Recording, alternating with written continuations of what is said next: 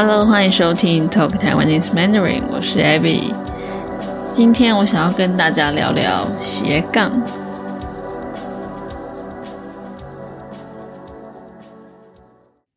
斜杠是什么呢？其实，在去年的时候，我和一位朋友 Tim，我们有一起录了一集，我们聊这个话题，聊斜杠青年之类的话题。但后来因为音质太差，就把它下架了。我觉得很可惜。那个时候我是去花莲旅行，然后在 hostel 认识了这位朋友，听那聊一聊就觉得蛮有灵感的，所以临时想说来一起录一集。但是没有想到说那个环境很吵，其实不适合录音，所以我后来录完自己听，发现哎音质很差。但因为我觉得内容很棒。我竟然还是把它剪完，然后打完逐字稿上传。后来我姐一听就说：“哦，这集的音质太可怕了。”我才赶快把它下架。因为我姐是我的忠实听众，她是我的头号粉丝。如果连她都说不行，那就真的不行。所以我觉得我很白痴，我整个都做完了才发现啊，真的不行，等于我浪费了好多时间，结果还做白工。还虐待了自己的耳朵，因为要做可能要听好几次那个很烂的音质啊，觉得自己真是疯了。那如果之前有听到那一集的朋友，也想跟你说不好意思，伤了你们的耳朵。把那一集下架之后，我一直觉得蛮可惜的。我觉得那一集的内容很好，很想跟大家分享，但是也很难再找到这位朋友重录，因为住在不同的地方有点远，也不好意思麻烦人家。所以今天我就自己来跟大家分享一下。那刚刚说到斜杠是什么？斜杠是这几年才出现的词，但它不只是一个随便的流行语，它还是一种概念、一种趋势、一种现象。如果你说一个人是斜杠青年的话，意思就是说这个人不只有一种工作，他不只有一种身份。他有两种以上的工作或是身份，他可能白天是上班族，晚上是自由工作者，他可能写部落格，或是他是一个 YouTuber 之类的，这是他的第二份工作。第二种身份不一定是有收入的，不一定可以赚钱，但可能是他一个很大的兴趣，他花很多时间投入。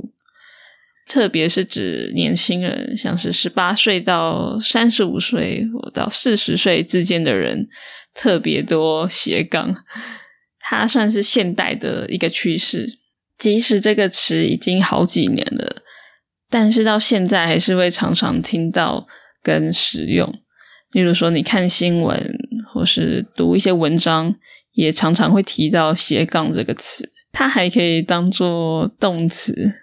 例如说，这个人本来的职业是工程师，他后来斜杠 podcast，就是他除了原本的工作，他还尝试了不同领域的工作。那就我自己而言，我也是一个很斜杠的人。每次别人问我的工作是什么，我都要想一下要怎么讲。如果是不是斜杠的人，他可能就说：“哦，我的工作是老师。”我的工作是医生，我的工作是律师。可是我的话呢，就目前来说，我是华语老师斜杠 Podcast 斜杠接案自由工作者。那什么是接案自由工作者？就是我自己接案，那接过的案各式各样。目前比较常接的是内容写作，就是写一些东西，这也是我比较有兴趣的。我喜欢写作。但也不是所有的案子都是写作，也不是所有的案子我都有兴趣，有些就很无聊。虽然很无聊，很不想做，但是为了生活还是要做，要付房租、付账单什么的。所以基本上看我能做什么就接什么，这样。那这样自由接案的工作形态也是我从二零二零年才开始尝试，所以还没有很久。很多东西都还在摸索。至于在做自由工作者之前，我做过的工作也是各式各样。换过的工作很多，就是要讲的话，花一集也讲不完。以后有机会再分享。那我们来聊聊，为什么现在的年轻人会想要斜杠？甚至不止年轻人，就是越来越多人，各种年龄层都走向斜杠这条路。主要的原因可能是想要发展不同的领域。随着现在网络的发达，资讯取得变得很容易，网络上找资源自学也变得非常的容易跟常见。以前你可能要看很多书，要去找老师上课，要花很多钱才能学到的技能。现在也许上网就能自学了，可能还免费，所以跨行啊，做不同的工作变得比以前更容易许多，也有很多新兴行业，就是新的工作、新的行业，跟以前比起来有很多不同的可能性。除了这个以外啊，还有一个很主要的原因就是想要增加收入。也许他主要工作的收入并不理想。那对于年轻人来说，很多人以后想要存钱买房子、买车，就变得非常的困难，所以他就利用下班时间兼职来从事别的工作。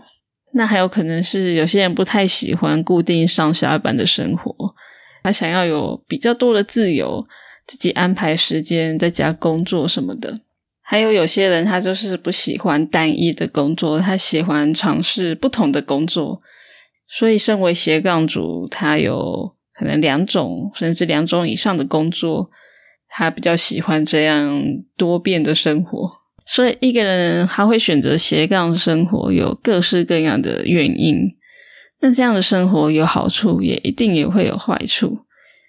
斜杠啊，自由工作者听起来很自由，很有弹性，但是他承担的压力和风险也很大。例如说，因为你没有在一个公司上班，你就是你自己的老板，那等于有时候你没有工作，你生病，或是你有什么事情，那你就是没有收入，你就没有钱，不然就是接案，你也不知道说这个月会接到什么样的案，然后有可能会接不到案子，或是薪水很少，所以可能会处在一个不稳定、不确定的状态。那就会容易压力大跟焦虑，所以我自己的话，压力跟焦虑蛮大的来源也是因为这样的关系，就是工作很不稳定。但是同时，我也喜欢这样的自由，因为我以前都是做过很多上班族的工作，就是两种生活我都尝试过，我还是比较喜欢自由工作者的方式，即使薪水可能比较少，比较不稳定。但我觉得这样的生活好像比较适合我，我不太喜欢被人家管，然后也觉得通勤很烦。例如说，我住的地方可能比较远，如果我要去市区工作的话，就很麻烦。这样，对，今天这集就是想要跟大家分享斜杠这个概念。但我相信，不止在台湾，我觉得世界各地应该蛮多地方都有这个趋势。我不太确定其他国家的状况是怎么样，但是我猜很多地方应该都有这样的趋势。大家对这一集有什么想法，都欢迎你留言跟我分享哦。你可以跟我说说看，诶，在你们的国家有没有这个斜杠的趋势？然后你会不会喜欢这样的工作方式、这样的生活呢？都欢迎跟我分享。那最后要来回馈一位听众朋友在 Apple Podcast 上面给我留下的评论。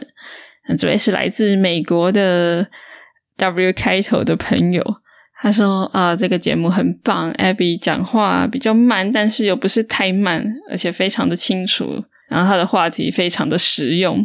那他特别喜欢失眠这一集，他听了非常多次，然后学到很多词。”非常谢谢你给我留下的五星评论。那如果大家喜欢我的节目的话，可以帮我留下五颗星 （five star rating）。如果你在 Apple Podcast、Spotify 上面收听的话，都可以留下五颗星。那如果想要给我支持的话，也可以加入我的 Patreon，可以帮助我继续制作更多节目给大家听。那最后，谢谢你的收听，我们下次见喽，拜拜。